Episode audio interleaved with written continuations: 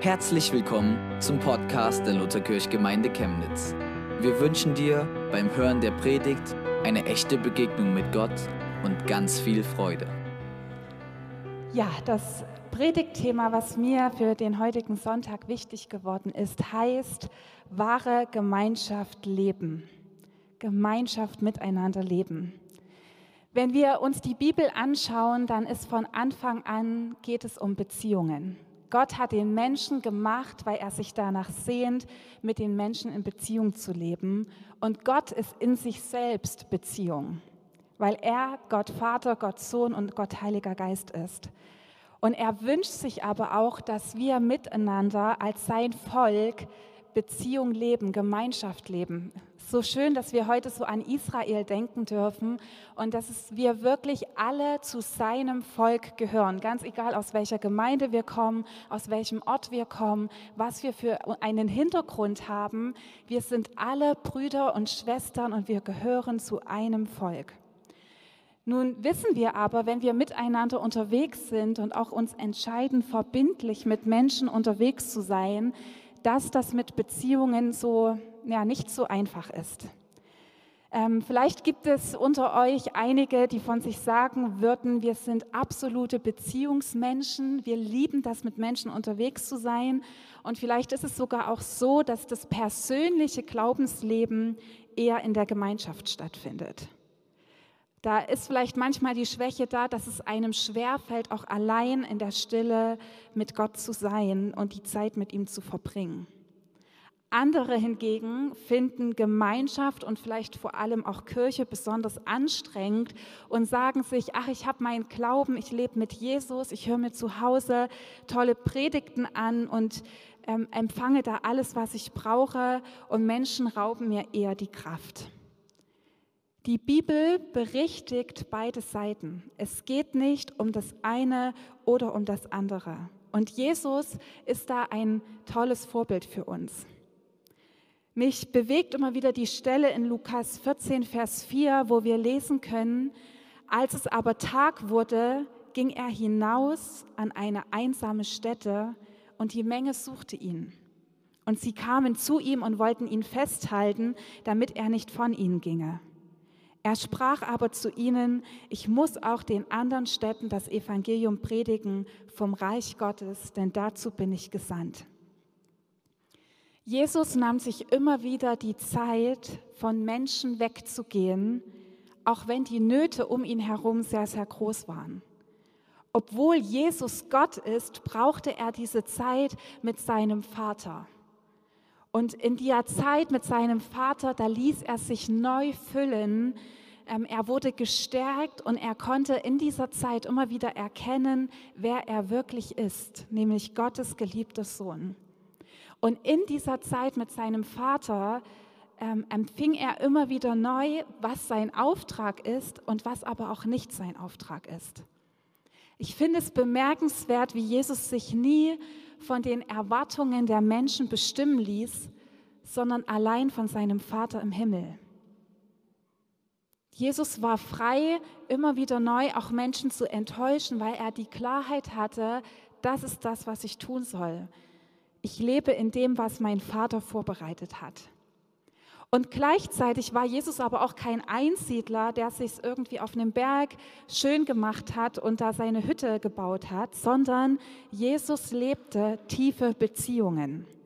Er erwählte Jünger, die er ganz nah an sein Herz ließ und mit ihnen teilte er sein Leben. Sie diskutierten miteinander, sie feierten, sie lernten von ihm. Jesus lebte Gemeinschaft. Und wenn wir uns die Leute anschauen, die Jesus erwählte, dann war das ein wirklich bunter und schwieriger Haufen. Absolut nicht, dass die sich irgendwie gleich sind, sondern da waren Spannungen und Konflikte vorprogrammiert. Nun habe ich mir die Frage gestellt, wie sollen denn diese Beziehungen aussehen?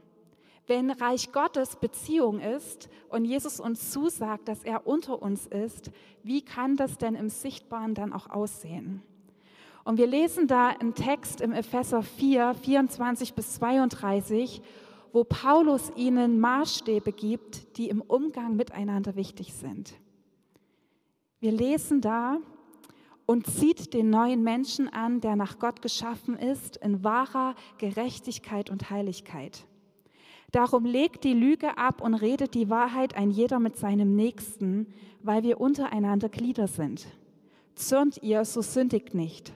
Lasst die Sonne nicht über eurem Zorn untergehen und gebt nicht Raum dem Teufel. Wer gestohlen hat, der stehle nicht mehr, sondern arbeite und schaffe mit eigenen Händen das nötige Gut, damit er dem Bedürftigen abgeben kann. Lasst kein faules Geschwätz aus eurem Mund gehen, sondern redet, was gut ist, was erbaut und was notwendig ist, damit es Segen bringe denen, die es hören. Und betrübt nicht den Heiligen Geist Gottes, mit dem ihr versiegelt seid für den Tag der Erlösung. Alle Bitterkeit und Grimm und Zorn und Geschrei und Lästerung seien fern von euch, samt aller Bosheit. Seid aber untereinander freundlich und herzlich und vergebt einer dem anderen, wie auch Gott euch vergeben hat in Christus. Ich weiß nicht, ähm, wie es euch allen geht, wenn ihr diesen Text hört, aber mich persönlich fordern diese Dinge sehr heraus. Es piekst irgendwie, weil man merkt, wie schnell man eben nicht mit dem anderen so umgeht, wie man es sollte. Und ich möchte gerne mal drei Punkte hervorheben, die mir für den Morgen heute wichtig sind. Der erste Punkt, der mir wichtig ist, lebe im Licht. Paulus fordert uns heraus, dass wir ehrlich voreinander sein sollen und uns nicht der Lüge hingeben sollen. Im 1. Johannes 1,7 1, Vers 7 lesen wir, wenn wir aber im Licht wandeln, wie er im Licht ist, so haben wir Gemeinschaft untereinander und das Blut Jesu, seines Sohnes, macht uns rein von aller Sünde. Wir sollen uns nicht länger mit unseren Kämpfen, Sorgen und Verletzungen verstecken. Wir sollen nicht länger das, was uns innerlich schmerzt, unter den Teppich kehren, sondern ehrlich werden voreinander. Und es ist sehr schwer, ehrlich voreinander zu sein und dem anderen mal so Auge in Auge zu sagen, das verletzt mich. Viel lieber redet man doch hinter dem Rücken, das ist irgendwie leichter. Aber Jesus will, dass wir Kinder sind, die im Licht leben und die Dinge ins Licht bringen, damit wir eben nicht länger voneinander getrennt sind, sondern Gemeinschaft leben können. Wenn wir übereinander reden anstatt miteinander, dann trennt uns das voneinander. Und ich habe immer wieder erlebt, dass es wahre Liebe ist, wenn wir Menschen haben, die, die ehrlich voreinander sind. Wenn mir jemand sagt, hey, das und das ist etwas, was mich verletzt, oder wenn ich dem anderen sage, das oder das verletzt mich. Wir brauchen Korrektur, denn wir alle haben blinde Flecken. Und das ist wahre Gemeinschaft, wo wir das miteinander teilen können. Es geht an dieser Stelle nicht darum, ob wir einander verletzen. Ähm, Jesus hat es immer wieder vorprogrammiert. Aber wenn wir ehrlich voreinander werden, dann schenkt er uns auch die Gnade, dass wir das ausräumen können. Wenn sich hingegen viel in uns anstaut, wird die Gefahr groß, dass wir uns entzweien. Und in diesem Text sind Worte etwas, die sehr, sehr viel Macht haben. Und die Bibel zeigt uns das an unterschiedlichster Stelle. Paulus weist die Christen an, dass wir Gutes reden sollen. Wir sollen Worte haben, die den anderen erbauen, die Segen hervorbringen. Und ich finde es gut, wenn wir uns alle immer mal wieder reflektieren und uns fragen, wie sehen denn die Gespräche in meinem Alltag aus? Sind es Gespräche, die im Licht sind, die erbauend sind, die von Liebe bestimmt sind? Reden wir gute Dinge? Oder ist da eher viel Bitterkeit, viel Zorn und Geschrei? Lästern wir?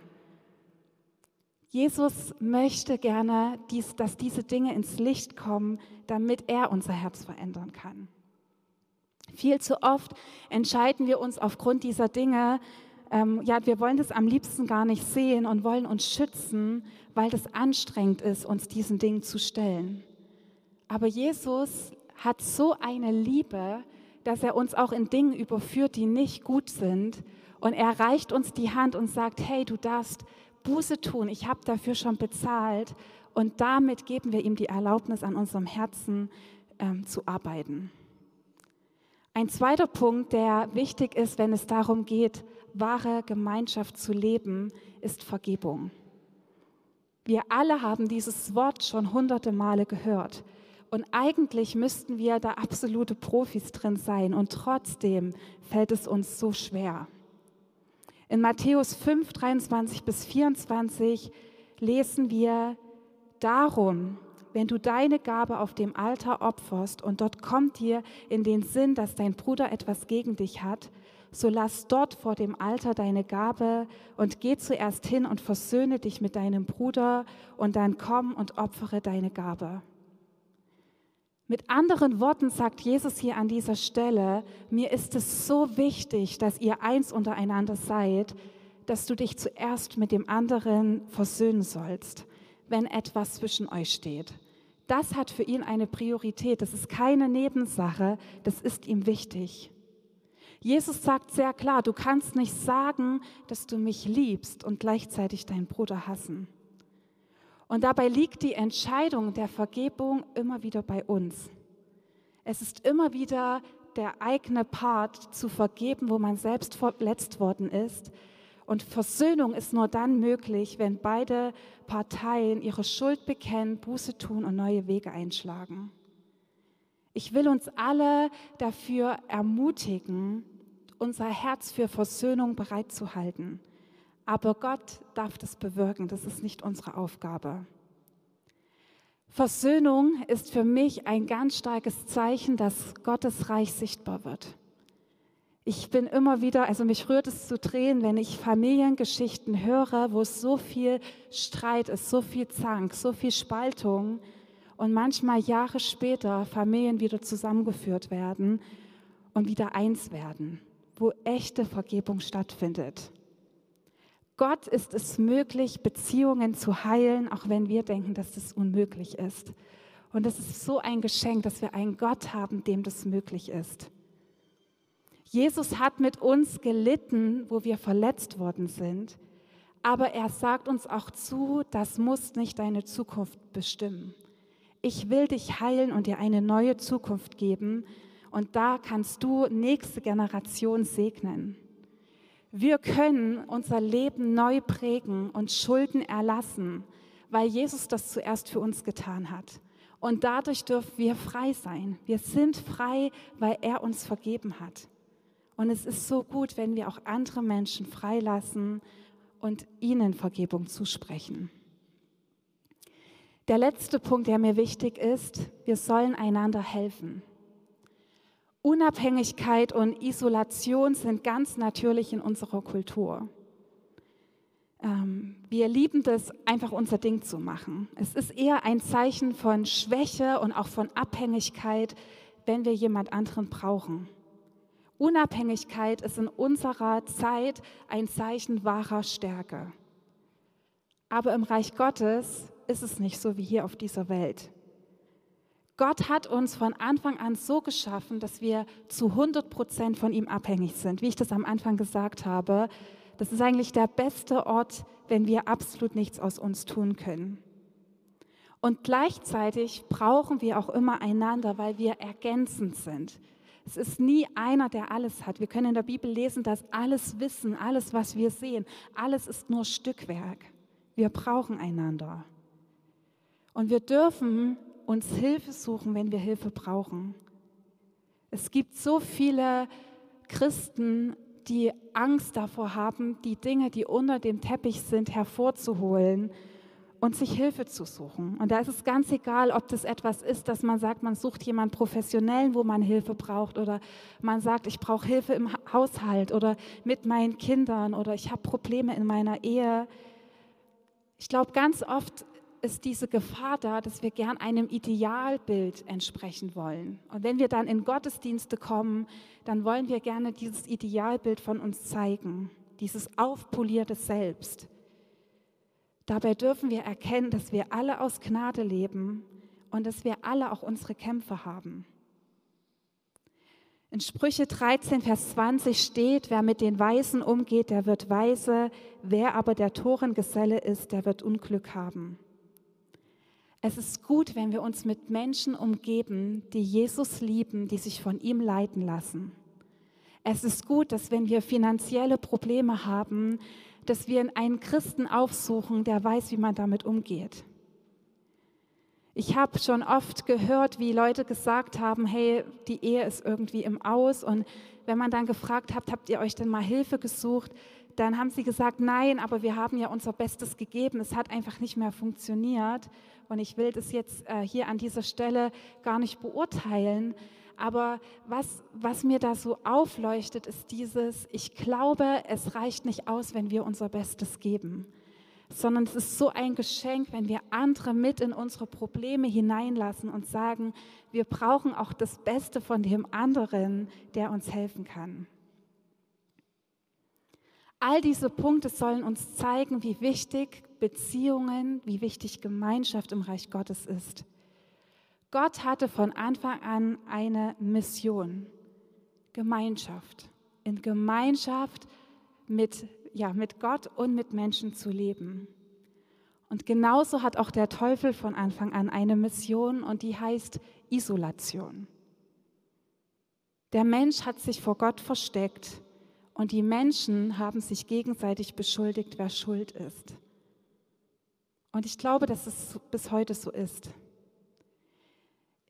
Ich glaube, dass Jesus uns gerade in dieser Zeit von Isolation, aus der wir alle ein Stück herauskommen, wo so viele Beziehungen gelitten haben, dass wir eine bewusste Entscheidung für Gemeinschaft treffen, dass wir eine bewusste Entscheidung treffen, wieder neu auch in Beziehung zu leben und wenn nötig auch um Hilfe zu bitten. Gemeinschaft wird immer ein Ort sein, wo wir verletzt werden, aber Gemeinschaft wird auch immer ein Ort sein, wo wir wachsen dürfen und Gemeinschaft wird ein Ort sein, wo wir Heilung erleben. Und ich glaube, dass diese drei Dinge nicht voneinander zu trennen sind. Ich glaube, dass die Kirche, dass Gemeinden ein Ort sind, wo wir verletzt werden, wo wir wachsen dürfen und wo wir Heilung erleben werden. Und Jesus ist der eine, der sagt, ich bin mitten unter euch. Ich bin der eine, um den ihr euch versammelt. Es geht nicht um uns, sondern es geht um ihn. Und wir dürfen in all unseren Beziehungen immer wieder erkennen, er ist die Quelle unseres Lebens, nicht wir, sondern er ist der eine, der uns alles geben möchte, was wir brauchen. Ich will gern noch mit uns beten. Gott Vater, ich will dir Danke sagen, dass du seit Anbeginn dein Herz geteilt hast und dein Herz war, mit uns in Beziehung zu leben. Und ich danke dir, dass du auch erkannt hast, dass es nicht gut ist, wenn Menschen alleine sind, sondern dass sie ebenso Beziehung brauchen. Und Jesus, ich bete, dass du neu Beziehung stiftest. Ich bete, dass du Beziehungen heilst. Ich bete, dass du Dinge ins Licht bringst, die versteckt wurden. Und ich bete um Mut, aufeinander zuzugehen. Ich bete um Versöhnung in unseren Gemeinden und Kirchen und dass wir dadurch noch zu einem viel stärkeren Licht werden in dieser Welt. Gott, ich danke dir, dass du ein Gott bist der Versöhnung und der Wiederherstellung. Ich lobe und preise deinen Namen, Jesus. Amen.